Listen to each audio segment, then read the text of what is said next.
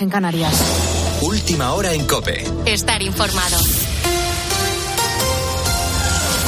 Galicia celebra hoy la jornada de reflexión previa a las elecciones autonómicas de mañana domingo. Las encuestas siguen apuntando a una victoria del Partido Popular que necesita al menos 38 escaños para lograr la mayoría absoluta.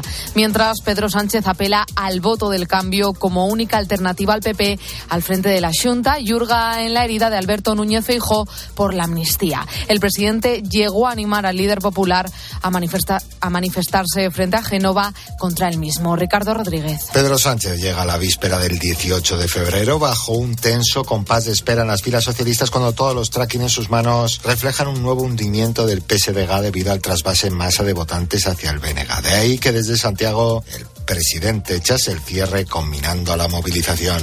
Vamos a hablar con todos los vecinos, vecinas, amigos y amigas o familiares para que vayan a votar y que voten al Partido Socialista para que haya cambio y haya un buen gobierno del cambio.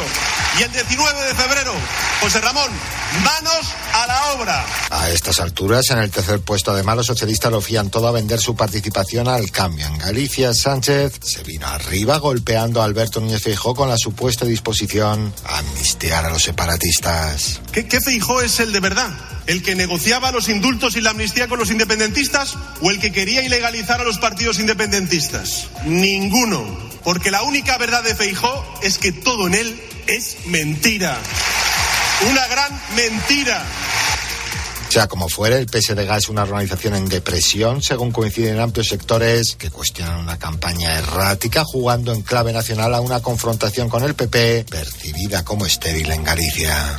Ocho días después del asesinato de dos guardias civiles en Barbate, la Fiscalía de Cádiz ha abierto diligencias para investigar a aquellos que jalearon a los narcotraficantes desde la bocana del puerto. Este caso ha puesto sobre la mesa la escasez de medios policiales en el campo de Gibraltar, pero también faltan en los juzgados de la zona. Patricia Rossetti. Este juzgado de Barbate tiene ahora una juez sustituta desde el 8 de enero. El titular estuvo un año y pidió el traslado. El próximo 1 de marzo toma posesión un nuevo juez, uno de los 160 que recibió el despacho el miércoles en Barcelona de manos del rey. Se estrenará con un caso complicado. Pedir el traslado es habitual. El TSJ Andalucía estudia desde hace tiempo reforzar los juzgados de Barbate, pero las circunstancias actuales aconsejan que se acelere, dicen a fuentes del tribunal. Los jueces critican la quiebra del Estado de Derecho en el campo de Gibraltar. Denuncian que trabajan con una estructura judicial del siglo XIX y piden más medios. La presión judicial y policial policial es fundamental para incautar la droga y para perseguir a los narcotraficantes.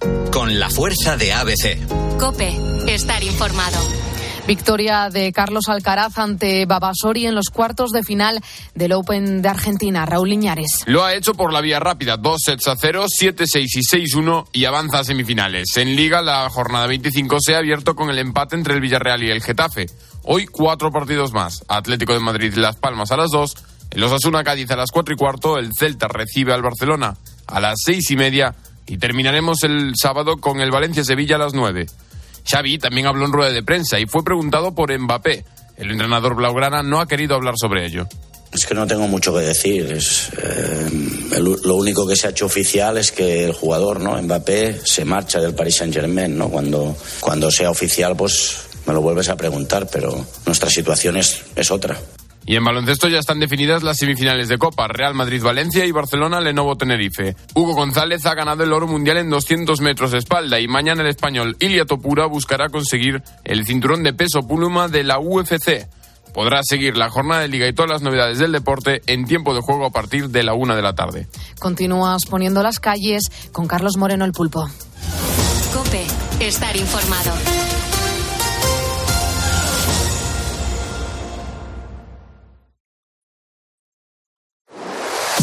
Escuchas Poniendo las calles. Con Carlos Moreno, el pulpo. Cope, estar informado.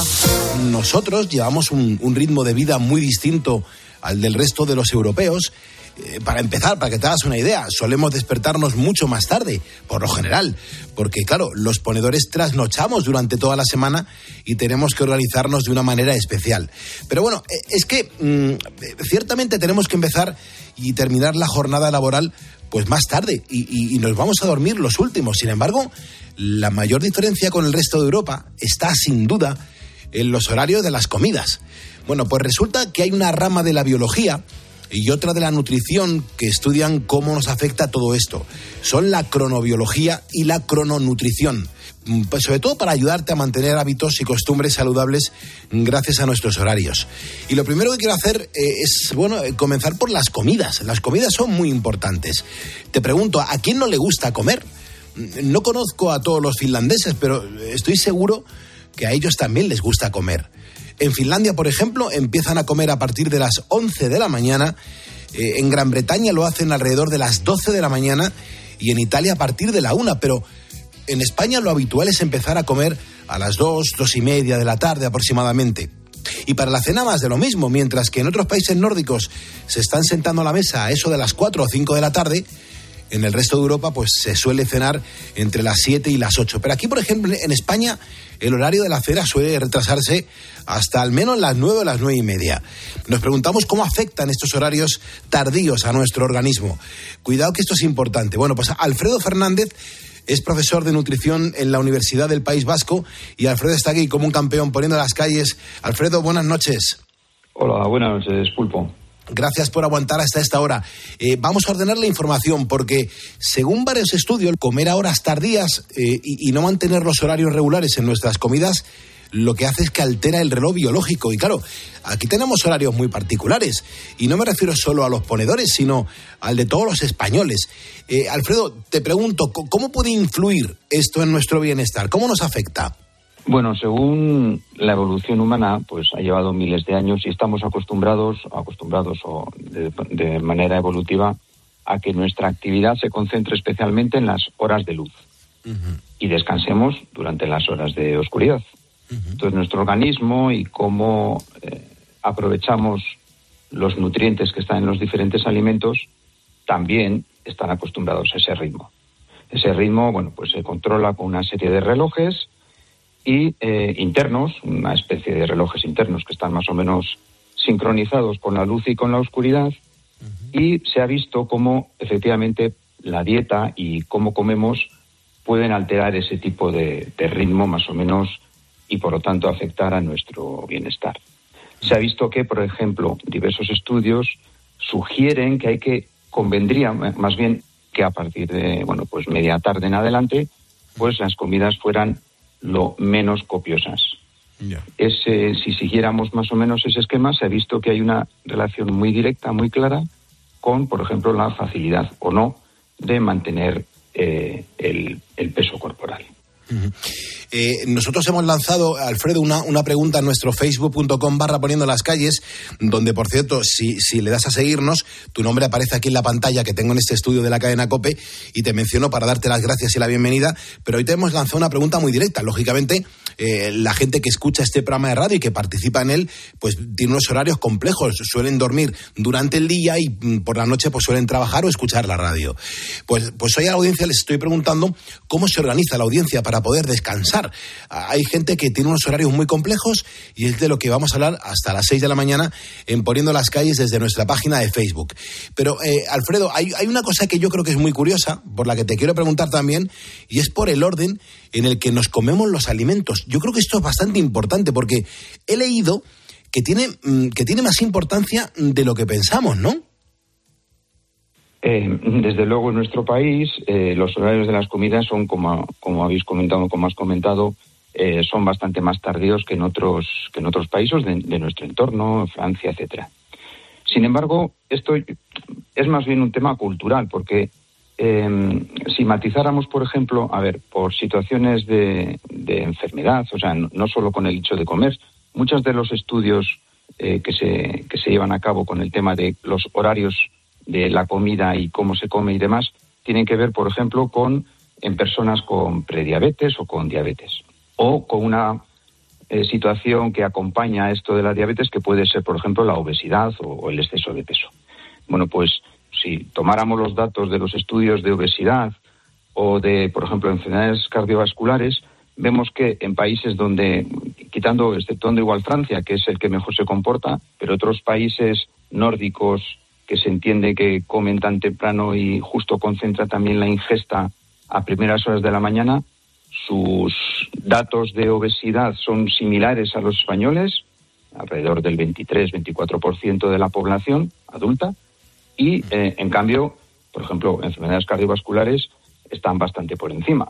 Eh, Finlandia alrededor del 32-33%, mientras que eh, en España, por ejemplo, estaríamos en el 24%. Es decir, sí que los horarios tienen cierta incidencia o pueden tener cierta incidencia, pero es más que nada el tipo de dieta. Es decir, es cómo se come y, y entonces eso sí que tiene una incidencia. Ahí nuestro modelo de dieta mediterránea, un modelo de dieta más cardiosaludable, eh, hace que se note no tanto el efecto del, del horario, de cuándo se come, sino cómo se come. Porque, Alfredo, ahora que estamos hablando de comida, eh, yo creo que también hay que tener en cuenta que las comidas muchas veces pues están influenciadas por los turnos de trabajo. Hay gente que trabaja durante la madrugada o que, o que se engancha a trabajar en plena madrugada a las 2 de la mañana. Claro, eso cambia el organismo. Eh, ¿Qué podemos hacer, Alfredo, para, no sé, para los que trabajamos durante la noche? ¿Cómo podemos organizar nuestro metabolismo? Sí, el tema de las personas que, que nos acompañan ahora, pues Mm. sí, con el tema de las de las ingestas de los de la, de la alimentación, de los turnos de comida, pues es un tema complicado. De hecho, es uno de los factores que puede alterar esto que hemos hablado al principio de la entrevista de, de los de los ritmos, de los relojes biológicos. Pues la solución eh, no es fácil. Eh, eh, una de las posibles soluciones quizás fuera de intentar prolongar cada uno de los de los turnos en el sentido de eh, pues en vez de hacer turnos de una semana variando el horario pues que fueran eh, al menos de dos porque así daríamos cierto margen a que el organismo más o menos eh, se volviera a recomponer durante esos cambios de, de los horarios de las comidas. Yo entiendo que esto es difícil por el tema de conciliación y demás, pero sería una de las alternativas. Y si no es posible, pues a pesar de seguir trabajando, de, de seguir haciendo, ingiriendo las, haciendo las comidas por diferentes turnos y demás, pues intentar también cuidar un poco qué es lo que se come. Eh, dejar eh, lo más cómodo que pueden ser unos bocadillos y, integrarnos poco a poco en esa cultura del, del tupper y que sean, eh, en la medida que se pueda, las comidas un poco más saludables que, que no solo un bocadillo con, con exceso de hidratos de carbono y así. Eh, las dos menos cuarto de la madrugada, ahora menos en Canarias, sabiendo que, eh, bueno, pues que, todo esto de lo que estamos hablando, eh, Alfredo, sí que me gustaría mm, preguntarte y que nos dieras, pues esos consejos que, que nos, mm, no sé, a todos para mantener unos buenos hábitos alimentarios en consonancia con nuestro reloj biológico, porque claro, mm, los ponedores vivimos al revés que los demás. Bueno, fundamental intentar concentrar la toma de los alimentos por las mañanas. Es muy importante desayunar.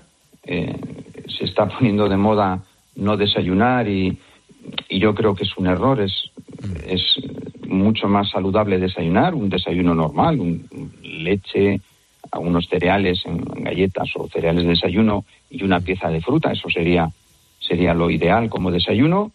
Y luego eh, se ha visto, por ejemplo, que también es muy interesante comer, pero antes, en la medida que se pueda, antes de las 3 de la tarde. Antes de las 3 de la tarde se ha visto que contribuiría, por ejemplo, a procesos, por ejemplo, de pérdida de pesos. Hay un estudio de la Universidad de Murcia que, que- lo, que lo indica así, que es muy, muy interesante.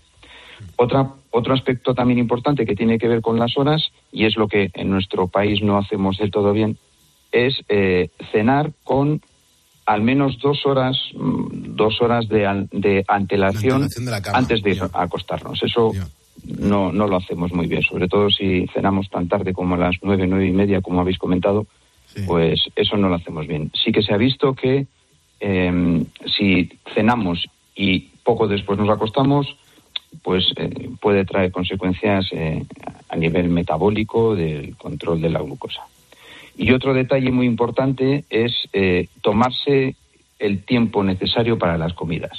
En nuestro mundo esto lo hacemos fatal, pero convendría también eh, tomarse cierto tiempo. Los, entre 25, 30, 35 minutos sería más o menos lo mínimo eh, necesario para mm. comer de manera más o menos relajada. Y todo esto, bueno, pues eh, sería lo ideal tener mm. esa regularidad en, la, en las horas de la comida que reconozco que es difícil, eh, sobre todo trabajando a turnos. Todos estos consejos, claro, siempre y cuando podamos seguir una dieta más o menos equilibrada, que pues rica en hidratos de carbono complejos, proteína y un control en la, ingesta de, grasas. Qué interesante, Alfredo, qué interesante. Eh, te doy las gracias, Alfredo, profesor de nutrición de la Universidad del País Vasco. Ha sido un placer y, te doy las gracias por, por, tus consejos y por esos minutos de radio. un abrazo enorme. Pues nada, un placer y muchas gracias y buenas noches. Genial. Bueno, de la crononutrición nos tenemos que ir ahora directamente, además, a la cronobiología, que, también hay mucha tela que cortar. Eh, Juan Antonio Madrid es todo un pionero. Eh, es catedrático, es el director del Laboratorio de Cronobiología y Sueño de la Universidad de Murcia y además eh, está reconocido a nivel internacional por su trabajo. Y hoy es un placer, es una eminencia que podamos contar con él en este programa de radio para poner las calles. Juan Antonio, muy buenas noches. Buenas noches, Pulpo. Muchas gracias por aguantar hasta esta hora. Vamos a hablar de la cronobiología con nuestros ponedores. ¿Qué es, eh, Juan Antonio? ¿Qué es y sobre todo cómo surge?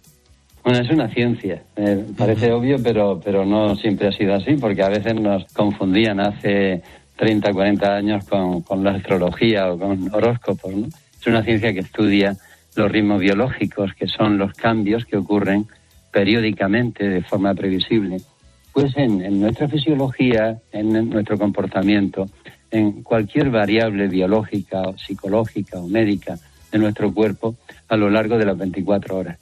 Por poner un ejemplo, y quizás si se entienda mejor, un ritmo biológico es la alternancia entre el sueño y la vigilia. Cambios que van ocurriendo eh, cíclicamente y que de alguna manera pues eh, preparan nuestra fisiología para hacer frente a los retos de nuestra vida cotidiana. Qué interesante. Me imagino a, mucha gente, a muchos ponedores ahora eh, escuchándonos con mucha atención. Eh, ¿Qué pasaría, por ejemplo, Juan Antonio, eh, con una persona de nuestro equipo o con los ponedores que nos están escuchando y, con esos ritmos cuando los alteramos? Y, claro, ¿qué, sucede entonces? ¿Qué pasa? ¿Cómo nos puede afectar en nuestras vidas? A ver, evidentemente se alteran, pero no se alteran de la misma forma si el trabajo que tienes es estable, es en el mismo horario durante largos periodos de tiempo o si por el contrario es un trabajo en un turno eh, más eh, rotatorio, más esporádico. ¿no? Si es estable, puede existir una buena adaptación, no quiero decir que todo el mundo la tenga, pero si hay una compatibilidad con obligaciones sociales, con, con hábitos de ocio, se pueden mantener relativamente buenos ritmos, incluso trabajando de noche, pero siempre y cuando sean regulares, sean estables. Eso permite a nuestro cuerpo anticiparse, preparar los relojes, anticipar todas esas funciones cuando van a ocurrir en ese momento nocturno. Lo que sí es cierto es que en general los turnos de noche, los turnos rotatorios, los turnos esporádicos eh, implican siempre una cierta alteración de sueño. ¿Y qué pasa cuando ese sueño se altera? Pues evidentemente hay muchas, muchas, eh, muchos efectos. Hay un impacto importante en la actividad cerebral, cognitiva, la memoria, la capacidad que tienes de, no sé, de, tolerar la frustración, incluso se percibe más intensamente el dolor. Pero mm, a veces nos centramos solo en el cerebro y pensamos que el, el, sueño solo afecta a nuestra cabeza y nos olvidamos que también afecta a nuestro cuerpo. Por ejemplo, cuando dormimos poco o dormimos fragmentadamente, se altera el metabolismo, el metabolismo de la glucosa. Eh, son más resistentes a los efectos de la insulina, con lo cual tenemos más predisposición a elevaciones de glucosa. Mm. Eh, se alteran las hormonas que regulan el apetito, como leptina y grelina. Eh, también se producen efectos sobre el sistema inmunitario. Hay una inmunodepresión por pérdida de sueño. efectos sobre la piel, sobre el aspecto del cabello, de las uñas, del pelo. en definitiva, todo nuestro cuerpo se ve afectado por esa alteración de sueño. Bueno, lo, que te, puedo decir es que si algo me ha quedado claro, eh, Juan Antonio, es que necesitamos tu ayuda. Hay mucha gente que está siempre en esta situación viviendo al revés y, y, muchos de manera eh, eh, alterna, con lo cual es todavía peor. Eh, y además seguro que esto te lo ha preguntado pues todo el mundo y, muchas veces además. Pero claro, por ejemplo, tú, Juan Antonio, ¿qué es lo que haces para dormir mejor? En realidad no hay un secreto, hay muchos secretos. Bueno, en, en, mi caso particular trato de aplicar todo aquello que yo eh, recomiendo a, los lectores y a, la gente que me, que me puede seguir, ¿no? Que es em, utilizar todas las herramientas que tenemos para programar mi sueño, para que mi sueño sea tenga lugar de una forma lo más regular posible. Eh, procuro además em, estabilizar y aumentar la, el contraste entre el día y la noche, de tal manera que eh, los días son luminosos, yo me pongo como mínimo pues a una hora o hasta dos horas de exposición a luz natural al día y sobre todo lo hago por la mañana.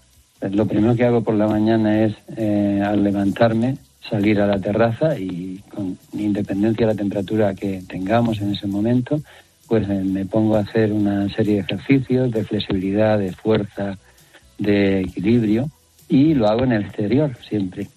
Esto incorpora una dosis de, o una ración de actividad física unida a una ración de luz que es fundamental. Pero luego cuando llega la noche, cuando llega la tarde-noche hacia las 7 o las 8, siempre desconecto de, de trabajo, de correos, de intento desconectar de redes y hago un rato de meditación. En verano coincide muchas veces con la puesta de sol, que es un momento ideal, en invierno la hago un poco más tarde y eso ya me prepara para esa desconexión necesaria antes de dormir. Y, por supuesto, no utilizo, a partir de las eh, nueve, 10 de la noche, no utilizo luces eh, blancas de alta intensidad, sino que son luces cálidas de menor intensidad. Todo eso unido e intentando pues eh, fomentar ese contraste, esa alternancia entre lo que es el día activo y lo que es la noche de silencio, de pausa, de oscuridad, pues eso me ayuda a dormir bien, relativamente bien para la, para la edad que tengo. Eh, Juan Antonio, es increíble este programa porque es acción-reacción. Planteamos un, planteamos un tema y, la gente interactúa en tiempo real con nosotros y, a mí me encanta. Hemos dicho eh, que estamos en Facebook y si la gente nos sigue, eh, pues se les menciona para darle las gracias y la, bienvenida. Pues Bernard, mm, gracias porque lo acabas de hacer y te doy la bienvenida. Luismi Cara Jiménez también, muchas gracias Luismi. Geray Bueno Polo también, Geray, muchas gracias. Francisco Tomé Lara, muchísimas gracias y bienvenido a Poniendo las Calles. Y David Forment también se acaba de sumar a este programa de radio. Y yo te aseguro, Juan Antonio, que todos ellos eh, están, eh, pues, bueno, eh, en, la misma línea que nosotros los ponedores de calles, porque ahora que ya hemos conocido tu caso, ya verás como hay muchísima gente que, que está trabajando ahora mismo por la noche poniendo las calles, que tarda en conciliarse el sueño. Y sobre todo muchos estarán haciendo la misma pregunta y es ¿cómo tenemos que repartir nuestras horas de descanso? A ver, para un trabajador de noche, en turno de noche continua, estable, eh, existe una serie de, instrucciones que se pueden llevar a cabo y, tienen que ver, primero, eh, con, el hecho de que al salir del trabajo debes intentar em, no exponerte, fíjate, en este caso sería lo contrario a lo que ocurre normalmente, no exponerte a la luz natural eh, en exteriores. Sería bueno que si conduces hasta casa y está amaneciendo, pues lleves unas gafas oscuras, que evites de alguna forma el efecto que tiene de eh, inducir una alerta mental, esa luz natural y que te permita ir a dormir en muy poco tiempo.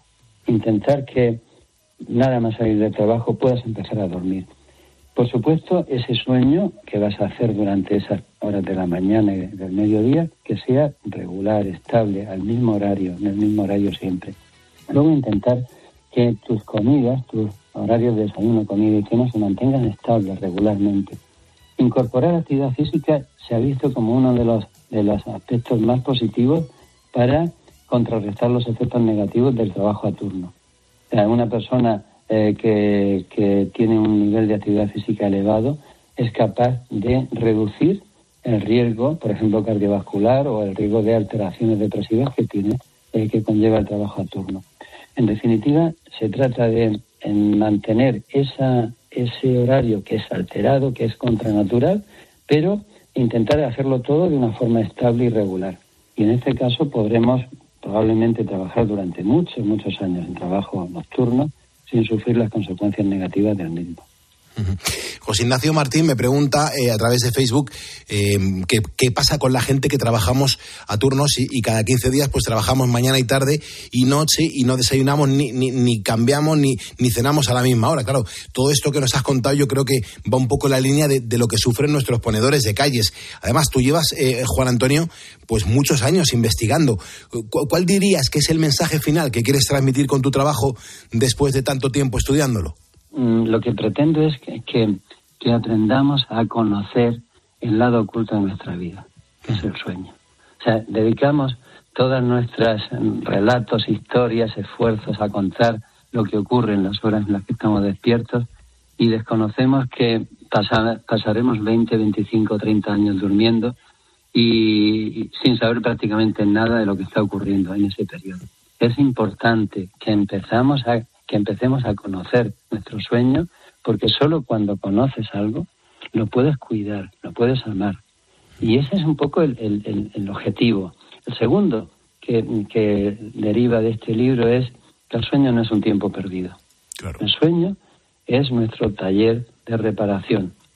El sueño es el lugar donde todos nuestros órganos, todos nuestros tejidos, nuestras células van a entrar cada noche o en el periodo que tengamos para dormir y se van a resetear, se van a poner a punto nuevamente. Por lo tanto, un sueño deficiente, corto, fragmentado, es un sueño que no te permite al día siguiente empezar el día al 100%.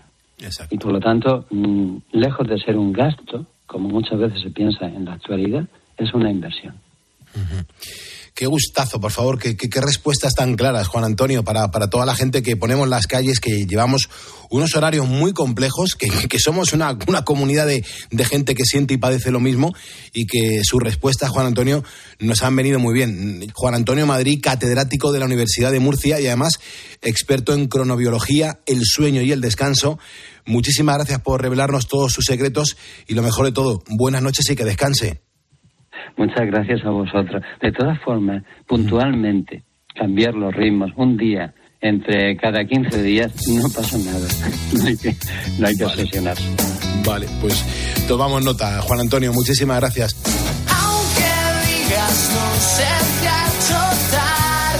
Carlos Moreno, El Pulpo. Poniendo las calles. Cope, estar informado.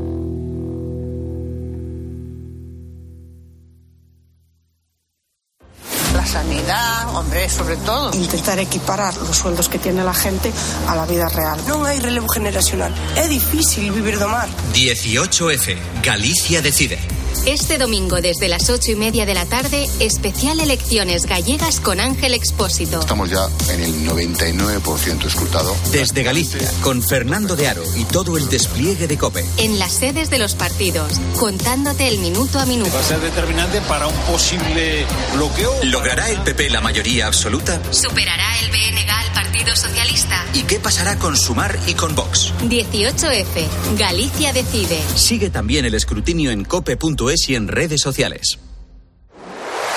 Escuchas Poniendo las calles. Con Carlos Moreno, El Pulpo. Cope. Estar informado. Antonio es un ponedor que ¿dónde está? ¿Dónde está Antonio? Antonio, ¿cómo está? Muy buenos días. Hola, buenos días, Pulpo y compañía. A Bea, como no, y a Manu. ¿Dónde te encuentras ahora mismo? Una- En San Fernando de Henares, Madrid. Muy bien. ¿Y qué haces de despierto? ¿Vas a estar tú el fin de semana? Sí, sí, muy cerquita. El- eh, mañana estoy por ahí, por Torrejón, muy cerquita. Antonio, eh, ¿por qué no estás durmiendo? ¿A qué te dedicas? Pues mira, ya con 72 años que voy a hacer el 24 de julio, Sí. pues eh, hago de todo. Me da tiempo de todo porque el día es largo y, y bueno, y sobre todo escucharos por la noche. Ah, muy bien, muy bien. Escúchame, ¿y, y tú te dedicas a lo que siempre te has querido dedicar o has ido mm, variando la profesión? Pues, pues he trabajado 50 años. Me jubilé la- el pasado año a los 70 años, he hecho de todo en la vida, todo lo que he querido. Gracias a Dios las cosas me han ido bien. Tengo tres bonitos eh, hijos ya bien situados en la administración y, y tres, cuatro nietos de maravilla. Empecé, mis padres vivían en un pueblo que se llamaba Gilena, que es donde nací, Gilena de Sevilla. Se vinieron a Madrid para que los hijos no fueran del campo, porque allí aquello el campo es el campo, eh, pulpo, aquello es distinto. Nos vinimos aquí a un pueblecito de Loeches, aquí empecé hasta los 18 años estudiando y a partir de 18 años me fui al servicio militar a Torrejón de Ardoz y ahí empezó mi vida. He hecho pues casi un poquito de todo, pero todo lo que he querido. Empecé trabajando después de hacer el servicio militar en Bimbo, me comía más, tu- más tigretones y más y más como las panteras rosas. y los bucaneros, los bucaneros, que mucha gente, la gente ya no, no, no se acuerda del bucanero, que estaba delicioso. Sí, la Pantera Rosa, los Bucaneros, y, y, y ahí empezó mi vida, eh, ahí, haciendo eso. A continuación ya, pues estaba haciendo la mili, tenía unos durillos porque también trabajaba eh, lo que podía por las tardes para ayudar también un poquillo en mi casa. Y, y bueno, luego me metí, una vez que terminé el servicio militar, me, me metí en una empresa que estuve 20 años con un camioncito los dos primeros años. Eh, trabajaba en Spar en, haciendo la, la ruta de las tiendas, siguiendo la mercancía de los supermercados que tenía Spar, pues en los pueblos de Madrid y los de Guadalajara, Escadiche, Copete, el pueblo de eh, Mondejas, hasta de por todos los sitios esos de por allí. Y yo veía cuando llegaba a repartir que los que el representante vivían muy bien, con su corbatita y demás. Y un día le dije al jefe, eh, señor Díaz, yo quería ser representante. Y Pulpo, las ambiciones de cada uno en su casa, pues oye, va, va viendo el camino a seguir. y me metí de, representante y así fue mi vida también unos cuantos años. Me picó la monja porque tenía unos amigos de las emisoras 27, que te acuerdas de aquellas emisoras. Sí, de sí, sí, claro. Pues mira, uno de ellos dice, ¿por qué no montamos una emisora de radio? Ya entonces me había casado, pulpo. Y aquí en Coslada y San Fernando, pues montamos el 27.9 de la FM. Pirata, porque nosotros ya, ya, ya me encontrarás. Pero bueno, una experiencia más en la vida. Desde luego, eh, eh, estarás alucinando con, con- con los mensajes que estamos leyendo y, comentando y escuchando ¿no? por parte de la audiencia, porque han ido variando de trabajos y, hay mucha gente que se siente orgulloso de seguir en lo mismo desde hace un montón de años. Pero, ¿a ti te gustaba cambiar o, o, para ti suponía un poco de vértigo? No, no, mira, Pulpo, yo, yo cuando veo a los representantes y los que yo he tenido ahora en- después en otros negocios que he tenido, eh, son trabajos bonitos y encima te gusta, conoces a mucha gente, eh, encima no era como ahora, la- las ventas que se hacían, no había hipermercados y era fácil vender en las tiendas. Las comisiones eran buenas, en mi casa vivíamos bien. Como consecuencia del tema, pues oye, luego ya, eh, a raíz de esa cosa que te he dicho, del tema del 27, de la emisora de radio esa que se montó, pues se hacía un programita pequeñito por la noche y fue el boom aquello de la sevillana. Me salió un, un local aquí en Coslada, monté la sala de, de fiesta, las marismas, ahí estuve unos cuantos añitos del boom de la sevillana. ¿Y cómo te fue? ¿Cómo te fue aquello? de maravilla.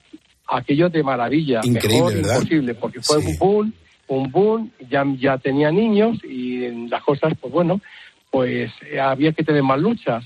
Entonces no podía tener dos trabajos a la vez, tener el SPAR, la emisora de radio y por las noches la marisma, que empezaba a las 7 de la mañana, pues como sabéis, hasta las 3. Claro. Qué Y barbaridad. la hostelería, Mm. en la hostelería y ahí he tenido mis años, pero felizmente bien, gracias a Dios las cosas bien y ahora ya pues con mis 72 que voy a hacer este año, pues escucho al pulpo y compañía, sois uh, maravillosos de verdad, no es por poneros flores, pero ayudáis a mucha gente, a muchísima gente, a mucha, mucha, mucha, que acabas de decir hace poquito tiempo, y a esos hospitales que la gente lo está pasando mal y la gente os escucha por todos los sitios, por todos los sitios. Yo os felicito de corazón, de verdad, de corazón, de corazón, de corazón, porque cuando has pasado tantos años en la vida, has visto de todo, has visto mucha gente que con la pandemia se quedó fuera, entonces hay que dar gracias cada día que vivimos. Pulpo, te deseo un feliz cumpleaños el día 11, que sea feliz y que lo que vale es la familia y esos buenos amigos.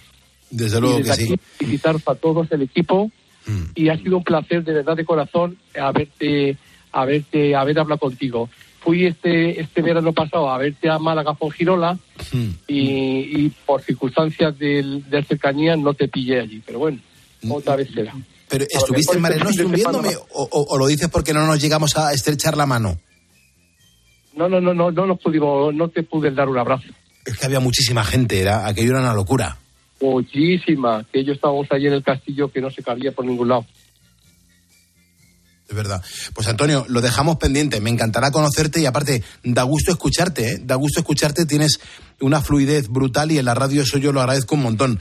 No te voy a perder de vista. ¿Vale, Antonio? Y te mandamos el diploma oficial de ponedor de calles. Te lo voy a agradecer, lo voy a poner en un sitio muy bonito que tengo, que luego te haré una foto para que lo, para que, para que lo tengas. Qué bien. Eres parte de, de esa buena gente que hay, de esa buena gente que hay en la vida, como, como tenemos aquí en España, mucha gente como tú.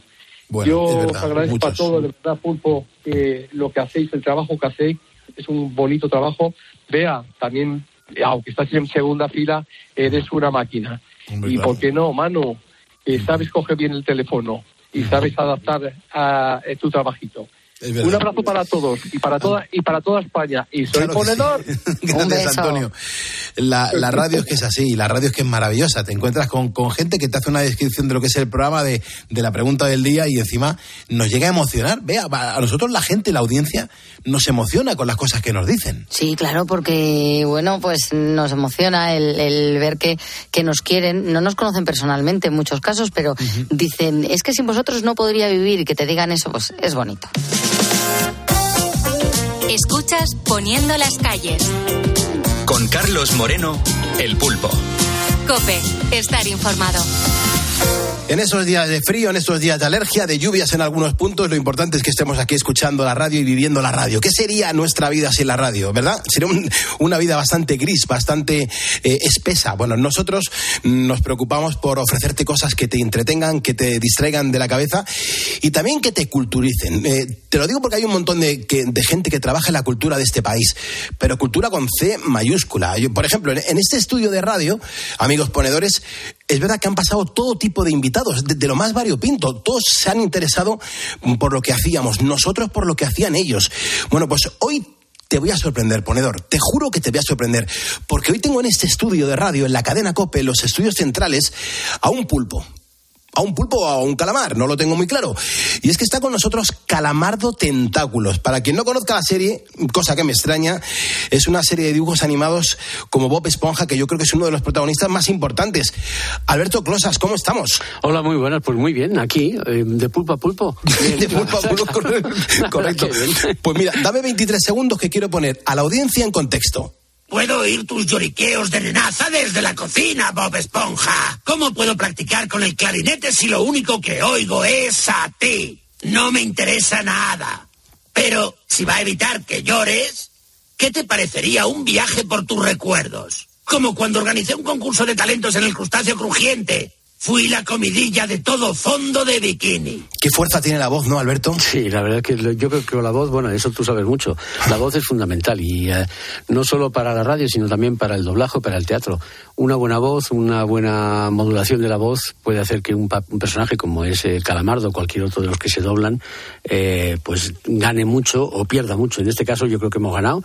Eh, y por fin, fíjate, hablando de la voz, eh, por fin se le ha dado importancia a los premios Goya a la voz. Sino Weaver ha dicho que, que María Luisa Solá, una gran actriz, gran, gran actriz, eh, ha sido tan importante como su trabajo. Por fin eh, la voz eh, empieza a tener su reconocimiento, cosa que os ocurre en la radio. Vuestras voces son las que nos acompañan a todos, y me incluyo, eh, durante las, las noches o las tardes o los días, cuando uno necesita que, le cuenten cosas. ¿Cómo- ¿Cómo puede mm, esto que tenemos aquí, esta nuez, esas cuerdas vocales, eh, reflejar tanta realidad eh, cuando nos enfrentamos a un micrófono? Yo estoy desnudo, Alberto. Yo estoy desnudo, hago radio desnudo y transmito como me siento.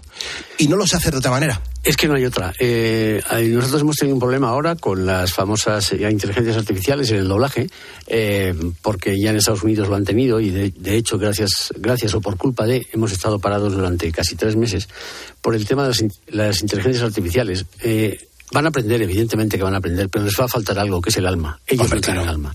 Y eso es algo que solamente puede dar eso, una cuerda vocal que se rompe, una cuerda vocal que se arruga o que se, como me pasa a mí con Calamardo, ¿no? Que eh, de repente Claro, se queda ahora te iba a preguntar, claro, claro. Eso te tiene que estar pasando factura, Alberto. No, pues de momento no, y llevo 25 años haciéndole sufrir, o sea que Joder, de momento qué- qué campeón, tío. Llevo 25 años haciendo eso casi todos los días, o sea que la verdad es que no, no me quejo. Bueno, eso es cuidarse, cuando te dedicas a esto, pues no tienes más remedio que no hay otra. Estábamos hablando del reconocimiento al doblaje, María Luisa Solá.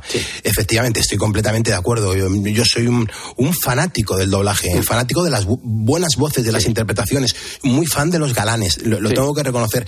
Y es verdad que durante un montón de tiempo, ya en los 80, se hacían mm, mm, galas, sobre todo en Barcelona, de reconocimiento a los monstruos de aquella época, donde ahí estaba tu padre, por Dios, tu padre Alberto Closas, Dios mío. Te lo digo de verdad. Con esa voz tan particular que Por tenía favor. también rota. Claro. Era su firma, ¿no? Mm, Efectivamente. Eh, los actores tienen una firma. La voz es la firma que, que más llega, ¿no? Y yo creo que es lo más importante. Hay actores como mi padre que tenía una voz muy particular o actores pues como yo que tenemos una voz más normal, más como todo el mundo, ¿no? Pero después hay que saberla utilizar y esa es una de las, ese es nuestro oficio, ¿no? Saberla utilizar. Ujú. Eh, ¿qué, qué recuerdas de la, de la etapa de, de tu padre con la gran familia, ya por el año 1962? ¿Qué te ha contado? Bueno, eh, pues muchas cosas. Yo he tenido la suerte de estar rodeado de toda esa gente, de todos esos actores que ya no están y que se nos han ido yendo poco a poco. Y era una forma, pues fíjate, hablaba antes con tu productora, ¿no? Eh, los Sí, actores ahora a veces Mm. se quejan, eh, pero en aquella época hacían cine por el día, teatro por la noche, radio al mediodía, no paraban de trabajar. Y ahora dicen, no, dos horas necesito descansar, necesito tranquilidad. Eh, era otra raza, yo creo que eran ganas de trabajar, eran ganas, ganas de hacer, de, de ser actores, no de ser famosos, ¿no? Entonces, eh, eso, es un- eso es algo que, que a veces se nota en las películas o en las series o en las obras de teatro de ahora, ¿no? ¿Qué capacidad tenía tu padre de influir en el, en guion? Eh, po- ¿Podía cambiar cosas? Joder, todo un Alberto Closas eh, podía a lo mejor dar un giro al guion para una pronunciación, para una frase que llegase mucho más al espectador. Joder, ¿por, por qué Alberto Closas sí? Porque era un profesional. Bueno, pero yo creo que él, eh, él respetaba mucho a la gente con la que trabajaba y él sabía que si un guionista había escrito eso es porque llevaba muchas horas intentando escribir un guion. Los guiones no se hacen de un, de un día para otro, se hacen con tiempo. Igual que las obras de teatro, puedes hacer una adaptación y a, a raíz de eso, bueno, pues hacer un cambio. Por eso él hacía las adaptaciones de muchas de las obras de teatro que él hacía, sobre todo de la comedia francesa, que él traducía y hacía la adaptación pero cuando era el texto de otro, él se, se, se, unía al, al texto y de ahí no se movía. Estamos en la cadena COPE, estamos haciendo un programa de radio que se llama Poniendo las calles. Hemos comenzado a la una y media después del partidazo con eh, Juanma Castaño. Nuestro objetivo es llegar a las seis de la mañana, eh, que un ratito antes se, se introduzca en nuestro programa eh, el gran Carlos Herrera. Que Carlos Herrera, por ejemplo, es un fanático del doblaje, un fanático de Sí, las sé, interpretaciones y sé. del cine español. Lo sé, lo sé. Eh, pues es, yo creo que es importante hacer, hacer un, un apoyo al cine español, al doblaje español, que es el mejor doblaje del mundo. Exacto. Eh, yo no entiendo por qué hay tantos detractores, que me parece muy bien, ¿eh? Hay gente que no le gusta, ahora te jugamos con una ventaja, que le das al botón y lo oyes en el idioma que quieras, o sea que no hay por qué quejarse. Yo soy amante de la pintura, me gusta mucho el Museo del Prado, al que voy muchas veces, pero a mí me gustaría verlo con luz de día y no con luz que alguien ha decidido que hay que poner. Si cambian al, al iluminador del Teatro del Prado dentro de seis meses, pues la luz será otra y los cuadros los verás de otra forma. Yo no puedo verlos en original, eh, pero en cambio tú el doblaje sí lo puedes ver en original. Dale al botoncito. Es verdad, lo tienes ahí, lo tienes en tu, en tu mano. Y sobre todo es una, una industria que mueve muchísimo dinero y a muchísima gente, no solamente a los actores de doblaje, hay guionistas, gente de producción, técnicos, estudios, eh, traductores, adaptadores, hay infinidad de gente. Eh, hablamos de tu padre, de Alberto Closas, pero tú eres Albe- Alberto Closas Jr. Y fíjate, te, te he preparado este audio. Presta atención, por favor. Ya ves, ni siquiera logré ser arquitecto. Pero has hecho un futuro arquitecto. Me has dado no solo la esperanza tuya, sino 15 esperanzas. Sí, tienes razón. Aunque no tengamos dinero, somos los más ricos del mundo en ilusiones. Ilusiones de carne y hueso. Lo que vamos a tener en la familia. Un médico, un abogado, un diplomático. ¿Diplomático? Crispulo no, seguro. Ese será algo grande. Pero de diplomático nada. Quizá alguno llegue a ministro. ¿Por qué no? Y nos llamarán los respetables padres de su excelencia. ¿Oyes? ¿Qué se siente, Alberto, escuchando a tu padre? Pues mira, yo tengo la suerte de que lo oigo siempre. Eh, la suerte de tener un padre actor y de que haya sido famoso como ha sido Closas o popular, es poderlo oír y verlo casi siempre. Yo lo tengo presente en mi casa, lo tengo presente en los recuerdos, lo tengo presente en el homenaje que estoy preparando a él, lo tengo presente continuamente y su voz siempre está en el recuerdo. Eh, yo como director de doblaje, y tú me imagino que en el mundo de la radio igual, eh, nosotros tenemos una memoria que es de sonidos y en mi cabeza hay muchos actores de doblaje y hay muchos actores, están sus voces y yo tengo sus voces presentes continuamente, soy capaz de pensar en ellos y oír cómo hablaban. Eh, es una suerte tener, tenerlo cerca y poderlo ver cuando quiero, ¿no? Es una ventaja, juego con ventaja. ¿Sabes lo que pasa? Que yo le doy mucho valor a la familia, le doy mucho valor a los, a los valores tradicionales de España, de, de nuestra España. Hemos aprendido mucho de nuestros padres. Mucho, muchísimo. Y, les debemos tanto, les debemos tanto, y, y yo no me canso, incluso a veces hasta me repito, ¿no? Eh, pero les debemos tanto a nuestros padres, a nuestros abuelos. Joder, ellos han sido los que han levantado España, ¿eh? Sin ninguna duda. Y una de las cosas más importantes que, que, que- que se están perdiendo, pero que, que yo la tengo por bandera, es la educación. Yo creo que con la educación, y te aseguro que es verdad, y a mí me ha ocurrido, se abre cualquier puerta en el mundo entero. Con la educación llegas a cualquier sitio. Y Estoy ahora, pues, es terrible. Ves a la gente que a ver, te llaman de tú, bueno, eso ya, eso ya ha pasado de, de vueltas, ¿no? Pero faltan el respeto. Eh, en el teatro, por ejemplo, se sientan en la silla del director. A mí es algo que no se me ocurre ni mirarla, vamos. Es que no, no, no- sé, es algo. Pero bueno, es así, ¿no? Eh, desgraciadamente es así. Yo creo que habría que volver un poco a eso. Yo creo que se ha dejado la mano ah, demasiado abierta a la hora de no educar a la, a la gente joven, ¿no? Yo creo que la gente joven en eso se está perdiendo muchas cosas, demasiadas cosas. Claro, tú eres encima actor y director de doblaje. Yo no sé si, si siempre tuviste claro que seguirías los pasos de, de tu padre. Bueno, yo empecé en el mundo del teatro muy jovencito. Empecé a los 14 años, empecé a ser ayudante de ayudante de técnicos y eh, he hecho todo el monitoriaje del mundo. Mi padre me dijo cuando le dije que me dedicaba al teatro que si quería hacer teatro que le parecía muy bien, que era el, el- el teatro, el oficio más importante del mundo, pero que tenía que aprenderlo desde abajo. Y durante muchos años he sido técnico de sonido, de luz, de maquinaria, acomodador, taquillero, he hecho muchas cosas, muchas, muchas cosas que todavía sigo haciendo. Todavía Claro. sigo siendo maquinaria, sigo haciendo maquinaria, construyendo decorados, en fin, esas son cosas que no se olvidan y que uno, a mí me gustan. Y aprendí desde abajo, porque yo creo que para poder mandar es necesario saber, si no, si no, no hay nada que hacer. Siempre. Yo antes de dirigir un equipo y estar al frente de estas, ahora eh, cuatro horas y media de radio, pero he estado durante muchas. ocho años, mm, dos horas de cuatro a seis. Eh, siempre he dicho que mm, mi base, ya no digo de, de- bueno, de, de- nivel en absoluto, la base que tengo en el trabajo es de que yo empecé abajo del todo. Yo, yo empecé para traer los, para reponer los folios a una fotocopiadora y un fax, porque en aquella época ni siquiera había email. Efectivamente. Llevar los cafés de un lado a otro, cargar los cartuchos de publicidad. Claro, así era. Y, y empecé, pero yo tenía pasión por la radio, Mm. pasión por la producción y también en tu sector, en tu mundo, el teatro es un poco la base de todo, de la interpretación, del vivir, cómo se tiene que comportar alguien delante de la cámara o lo más importante, delante del público. Efectivamente, yo creo que lo más importante que tenemos los actores es el respeto al público. ¿no? Sin Siempre. el público nosotros no podemos hacer nada. El público para nosotros es fundamental y en el teatro sobre todo, ¿no? Que, que todos los días hagas una función de teatro con la misma intensidad, la misma fuerza, porque es tan importante el primer día como el último. Eh, eso es fundamental y es, es necesario tener, eh, haber aprendido desde abajo para saber que eso funciona así, si no es muy difícil. Es muy difícil. El- y, y aquí lo hemos dicho, yo creo que el, el- mundo del teatro es, es, es duro, es, duro y, y permíteme, duro de cojones, te lo digo de verdad. Lo-. Te lo, te lo digo de verdad, o sea, eh, es muy arriesgado, eh, te la juegas constantemente, no sabes cómo va a funcionar, sobre todo en estos momentos del 2024 en el que, joder, todo el mundo es un- son personas espíricas, quieren vivirlo todo a, a mil por hora, no se disfrutan las cosas como se disfrutaban antes y encima, claro, se ponen en riesgo, a mi modesto mm, opinar, el, el sector del, del- del teatro. Ahora mismo, ¿cómo os encontráis? Pues bastante mal, como siempre. El teatro ya sabes que nació enfermo y se morirá enfermo, si es que llega a morir, pero está tan enfermo que no se puede ni morir. Eh, pues el teatro es una locura. Yo que además estoy produciendo el, eh, voy a producir, bueno, de hecho ya está hecho, el homenaje a mi padre, que es una obra de Alfonso Paso que se llama Usted puede ser un asesino, porque quiero hacer en teatro cosas que él hizo en cine. Qué bueno. Y esta función de Alfonso Paso es una de ellas. Qué bueno. Eh, pues yo produzco además sin ayudas, cosa que no es muy habitual en el teatro, pero en este caso sí lo es, con lo cual yo asumo toda la producción. Juego con una ventaja, como tú decías antes, te- tengo un equipo bueno, que es entre ellos mi hermano Jaime y mi sobrina Bárbara, que es- trabajan conmigo en producción, y después actores de teatro de siempre. Alejandra Torray, hija de Nuria Torray, eh, Isabel Gaudí, Víctor Benedé, un actorazo desconocido, pero muy importante en el teatro, un gran cómico, eh, María José Garrido, Kiko Ortega, Fran Leal Manuel, y Manuel Brun.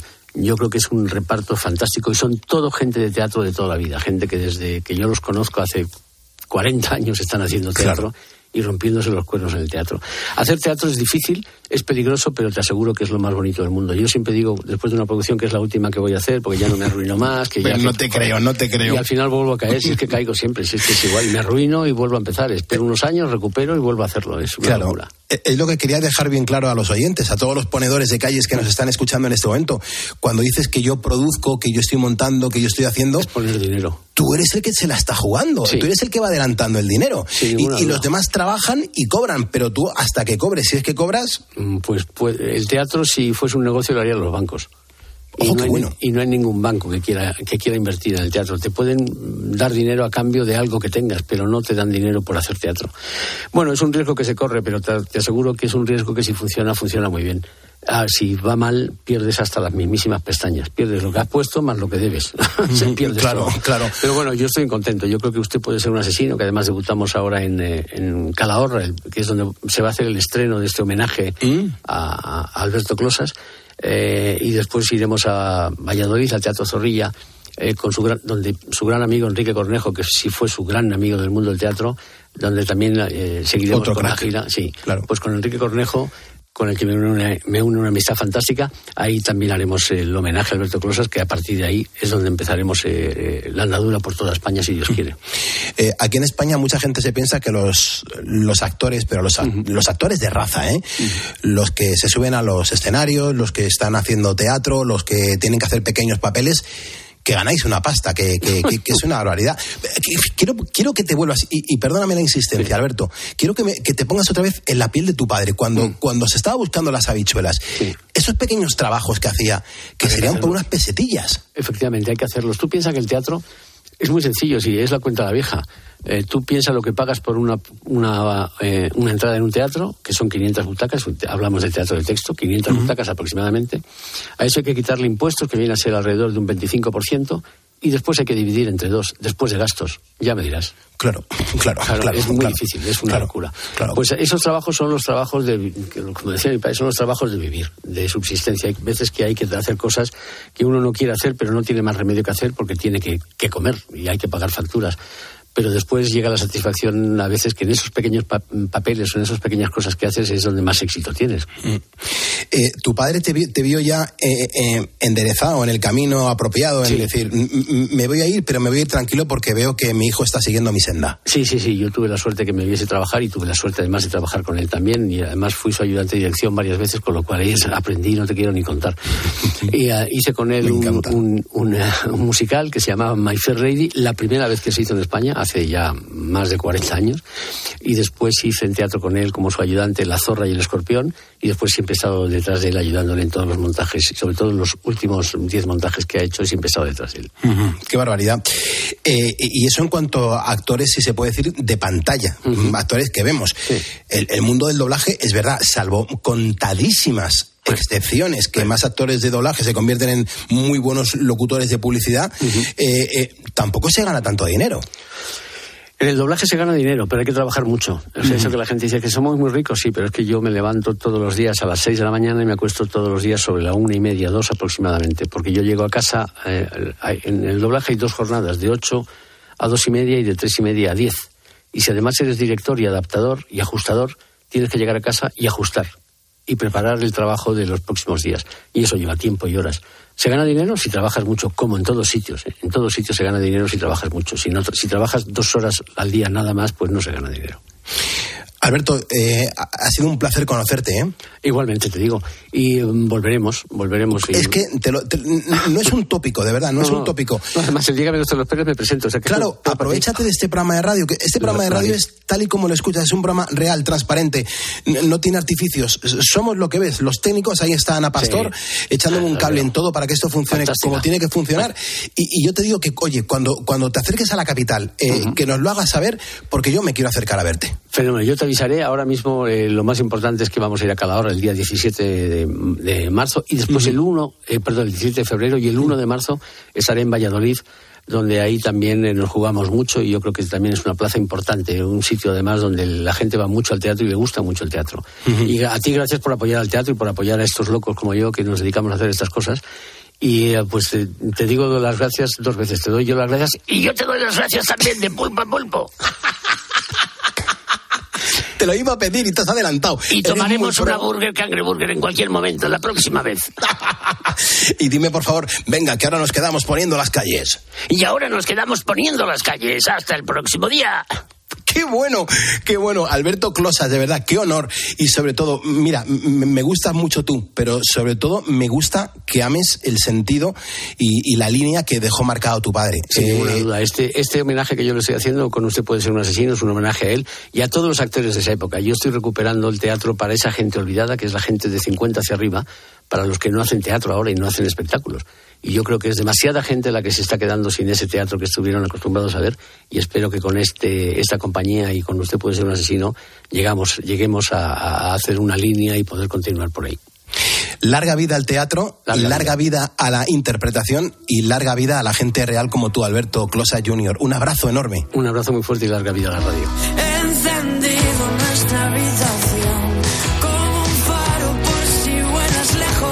Carlos Moreno, El Pulpo. Poniendo las calles. Cope, estar informado.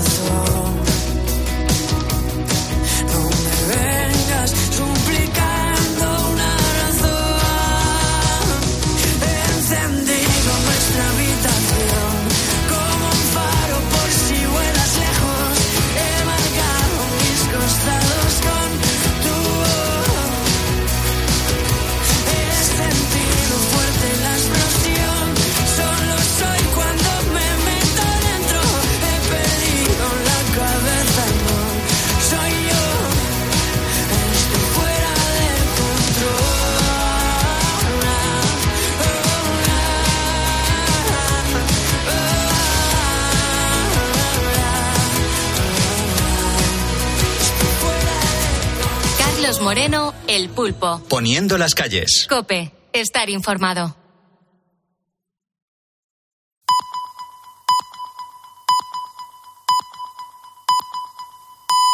Las cinco, las